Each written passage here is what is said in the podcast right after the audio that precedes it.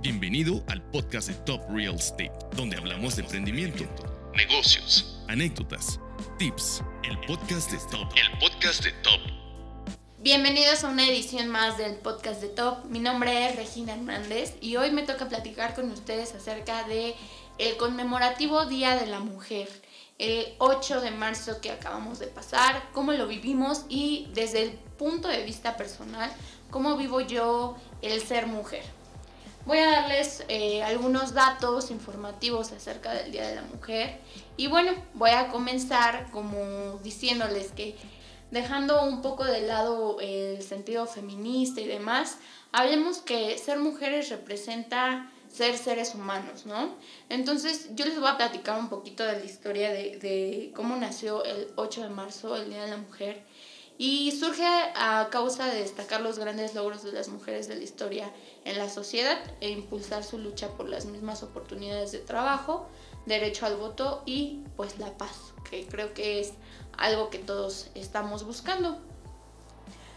En 1945, la Carta de las Naciones Unidas se convirtió en el primer acuerdo internacional que establece el principio de igualdad entre mujeres y hombres.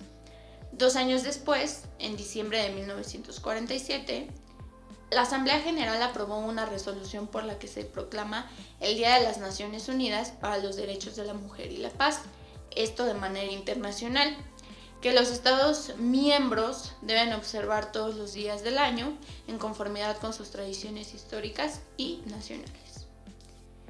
Eh, pues en el Día Internacional de la Mujer nace de la actividad del movimiento sindical a principios del siglo XX en América del Norte y Europa.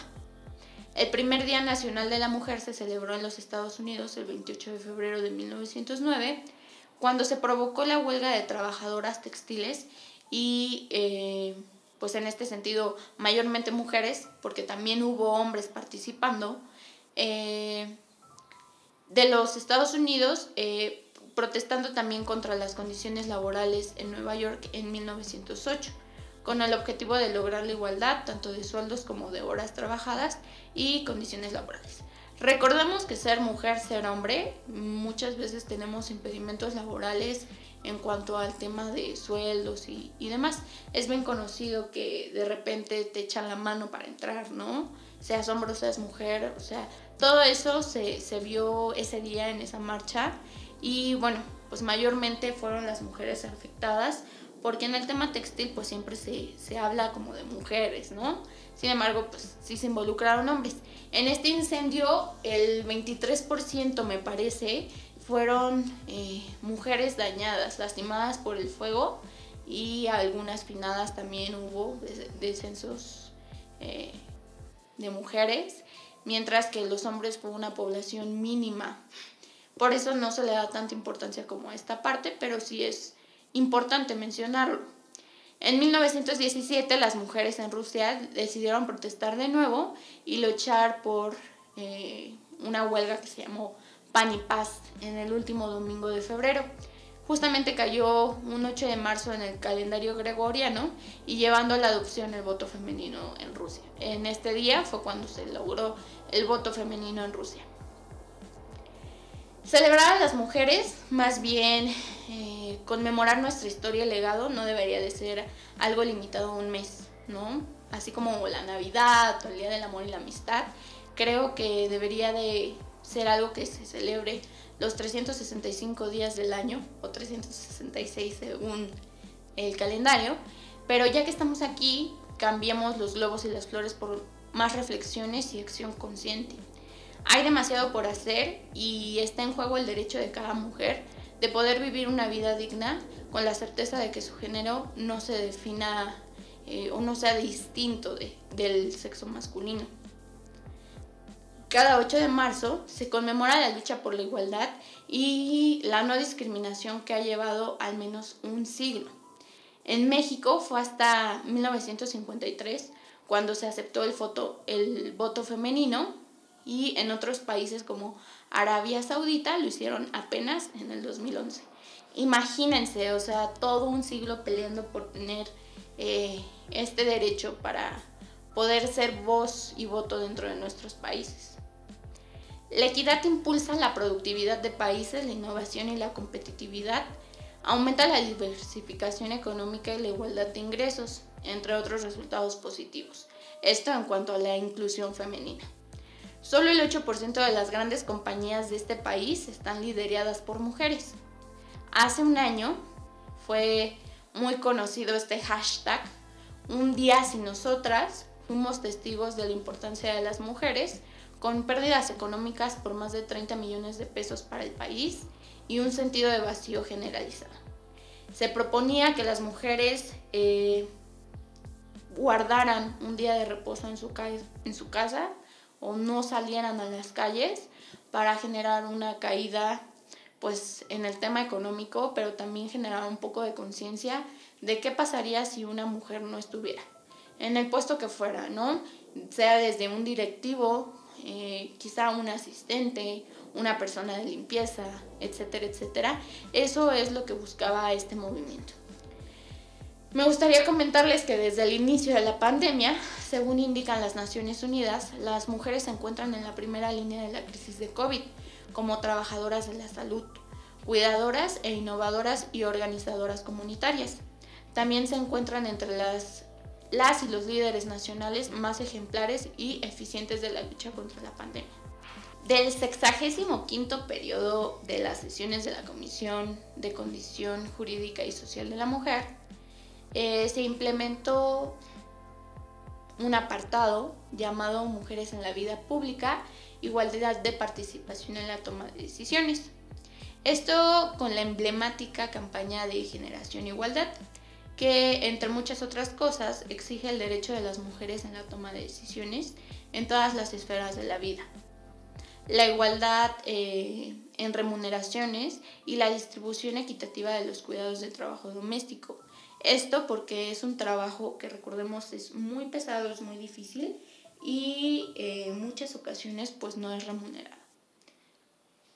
El fin de todas las formas de violencia contra las mujeres y las niñas y servicios de atención de la salud que den respuesta a sus necesidades.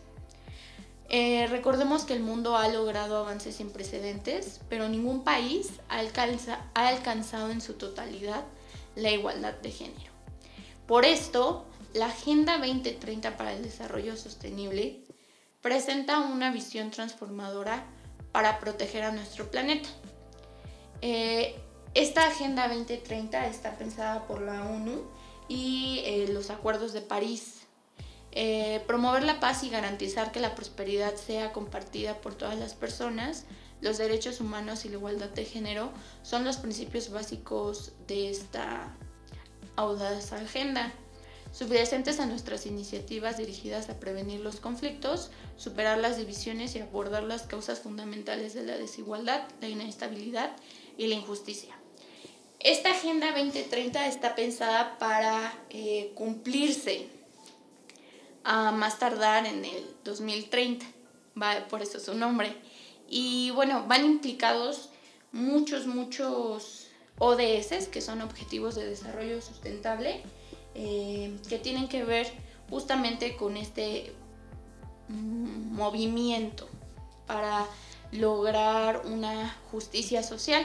En este caso, la igualdad de género, que es el quinto objetivo del desarrollo sostenible, el ODS, que por derecho propio y es un motor potente para definir la principal promesa de la Agenda 2030, que es no dejar a nadie atrás.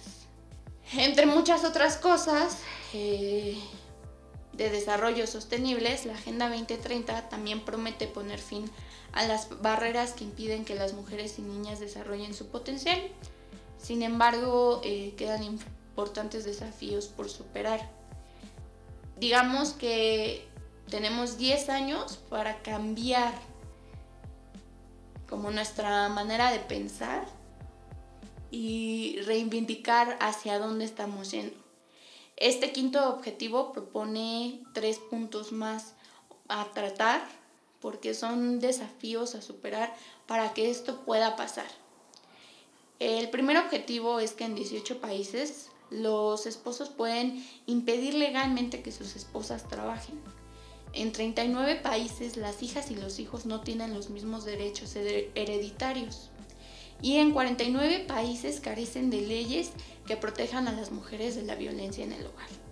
Es decir, que más de la mitad de los países mundiales tienen un tema todavía a trabajar para que pueda existir una igualdad de género total. El punto número dos es que el 19% de las mujeres y niñas entre 15 y 49 años han experimentado violencia física o sexual por parte de su pareja en los últimos 12 meses. Justamente el año pasado, en Un día sin nosotras, eh, iba impulsado mucho por el tema sexual, ¿no? La violencia que se vive dentro y fuera de casa, porque ya se escucha mucho, ¿no? Que a veces el papá, el primo, el tío, eh, ya hay acoso sexual hacia las mujeres integrantes de su misma familia. Y en gran porcentaje del país es como una noticia que ya abunda por las calles, ya no es raro escucharlo. A nivel mundial, 750 millones de mujeres y niñas han contraído matrimonio antes de cumplir los 18 años de edad y al menos 200 millones de mujeres y niñas de 30 países han sufrido mutilación genital, como lo es en India. Eh, al cumplir cierta cantidad de años, mutilan a las niñas eh, para que pues no, no para que no experimenten placer sexual, o sea, autocomplacerse por el tema de la masturbación y demás. Así es fácil adivinar que el feminismo no es un concepto unitario, sino que engloba diferentes modalidades de la lucha que comparten un mismo fin. En este caso llegamos a un punto controversial, ya que muchas personas confundimos lo que es el feminismo con el embrismo y el tema del narcisismo, porque hay mucha gente que dice, no, es que si eres feminista eres feminazi, cuando nada que ver.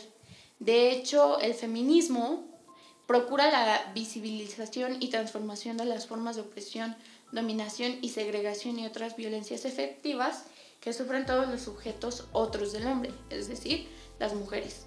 La fuerza de transformación de los feminismos pone en cuestión toda fuerza de conservación de dichas formas de violencia. A diferencia del feminismo, el embrismo sería lo que... Eh, a diferencia del feminismo, el embrismo sería lo contrario al machismo. O en este caso también podríamos hablar un poquito como del tema del patriarcado, donde la imposición de los hombres va por arriba de las decisiones femeninas y en este caso pues el feminismo lo que busca es erradicar eso. No erradicarlo para que las mujeres manden, para que ahora exista un matriarcado, sino para que sea todo en una misma línea, todo sea igual. En este sentido, toda propuesta que en nombre del feminismo suscriba formas sociales, económicas y políticas afines a la conservación y por tanto suscriba formas de opresión, dominación y segregación debe de ser cuestionada como feminista, asegura Bengon Yasaes, coordinadora del Minor Jenner y del Master Mundus FIAC del Universitat Autónoma de Barcelona. En este sentido, pues como lo comentábamos, eh, cuando el feminismo, si así lo mencionan, no cumple con el objetivo principal, sino que ya hay otros derivados de la lucha, entonces se pondría en duda si realmente es feminismo. De acuerdo con la socióloga feminista Margarita Mantilla Chávez, de acuerdo con la socióloga feminista Margarita Mantilla Chávez, y contrario a lo que se piensa, el feminismo no es un grupo radical que busca dividir o fomentar el odio del género masculino, sino que es un movimiento político-social que supone la toma de consecuencia de las mujeres como grupo en contra de la opresión, la violencia sexual, subordinación y explotación, que busca condiciones de igualdad de derechos y oportunidades para mujeres en relaciones con hombres, así como condiciones sociales justas para ambos sectores. En el caso de México, el origen del feminismo data de finales del siglo XIX y principios del XX, como resultado de la desventaja social y desigualdad frente a los hombres, que en ese tiempo eran más marcadas que en la actualidad. Hoy en día ya es muy común que pues las mujeres podamos hacer ciertas labores que antes eran mal vistas, ¿no? Entonces podemos ver un cambio radical y en general en la actualidad tenemos que ya las mujeres nos vamos desenvolviendo más en la sociedad.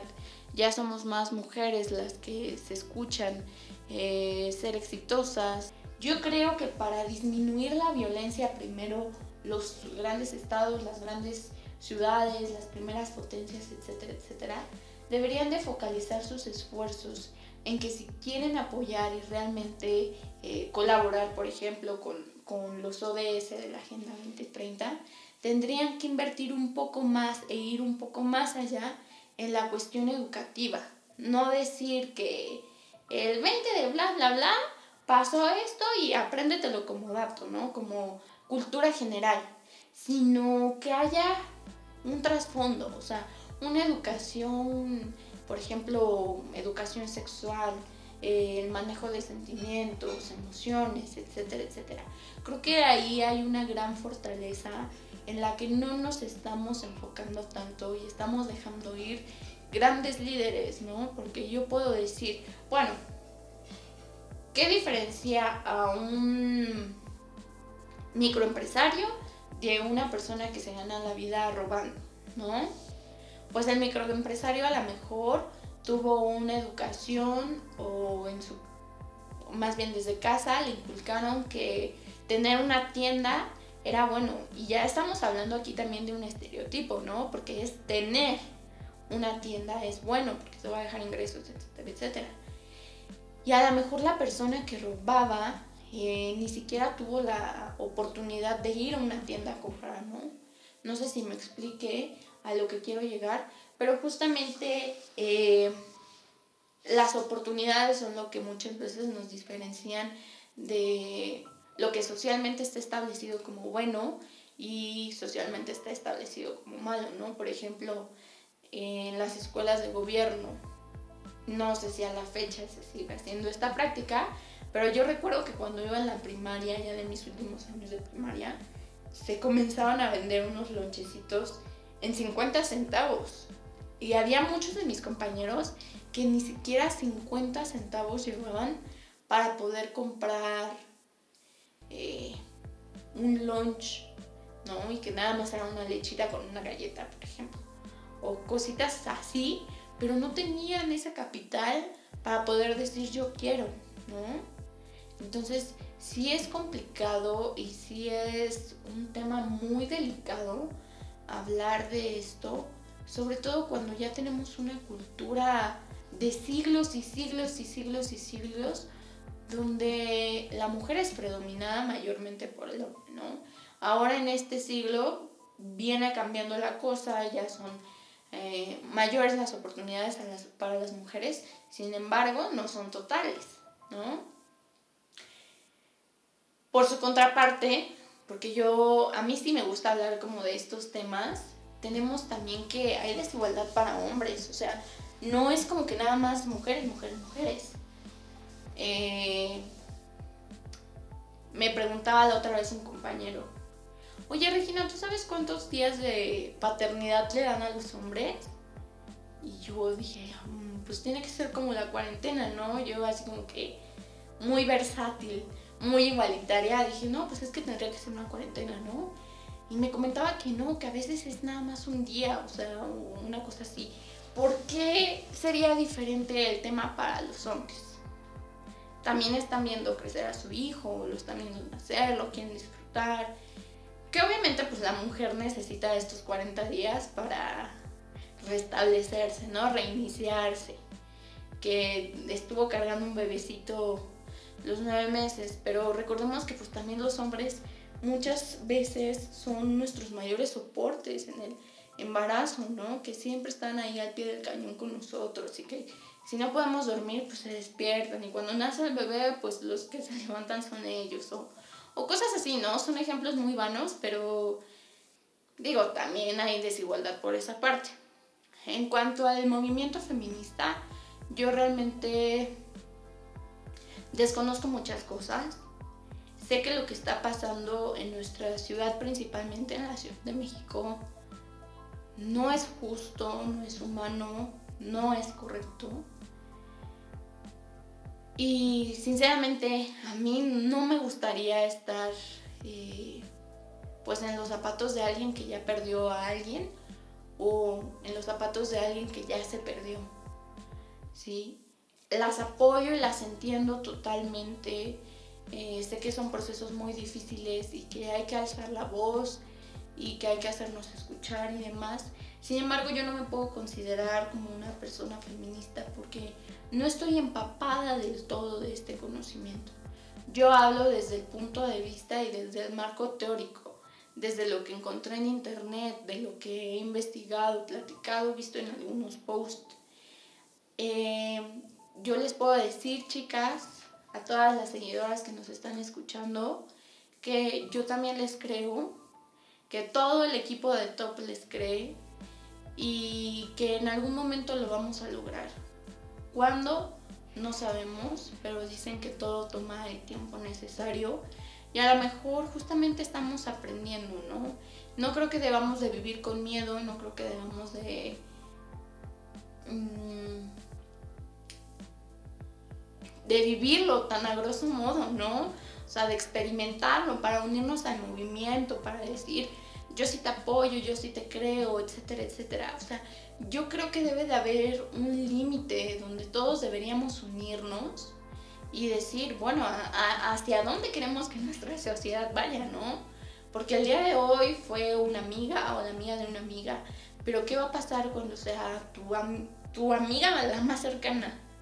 O tu mamá, o tu tía, o tu abuela, o tu prima, o sea, lo que sea. ¿Qué va a pasar? Entonces, si ya eres feminista, entonces, pues yo los invito a que antes de juzgar, antes de hablar de un tema pues tan controversial como lo es el feminismo, el Día de la Mujer, los movimientos que son impulsados por la violencia de género, etcétera, etcétera, investiguemos un poco de qué es lo que está pasando, un poco del trasfondo y de todo esto que engloba un movimiento tan importante. Además, recordemos que no siempre las definiciones que tenemos son las correctas. ¿sí? El feminismo es un movimiento que busca igualdad. El embrismo es lo que quiere sobreponerse sobre el machismo. El embrismo es lo contrario del machismo vivido desde las mujeres, donde se busca un matriarcado en vez de un patriarcado. Y el tema de ser feminazi el narcisismo y, el feminismo van muy alejados, o sea, de ser lo mismo. Existe el término, hay personas que lo acuñan para las personas que apoyan el feminismo, sin embargo, están muy alejados de ser lo mismo. Entonces, mi recomendación es que se informen antes de dar cualquier opinión, que indaguen un poquito más del más allá de los movimientos y que no esperen a estar en los zapatos del sufrimiento para poder apoyar y para decir yo sí te creo.